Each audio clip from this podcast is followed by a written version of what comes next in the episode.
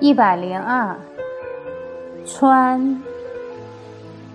古人认为，川是从江河湖泊中流出来的小溪水。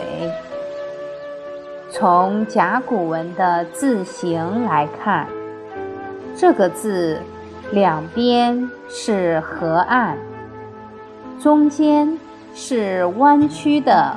河流，因此，随着文字的发展变化，川也指山间和高原之间的平地。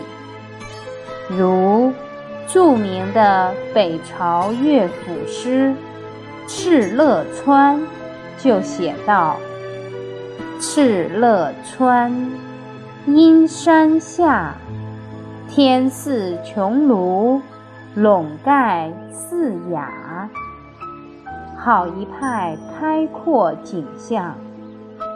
现在，“川”字经常作为四川省的简称。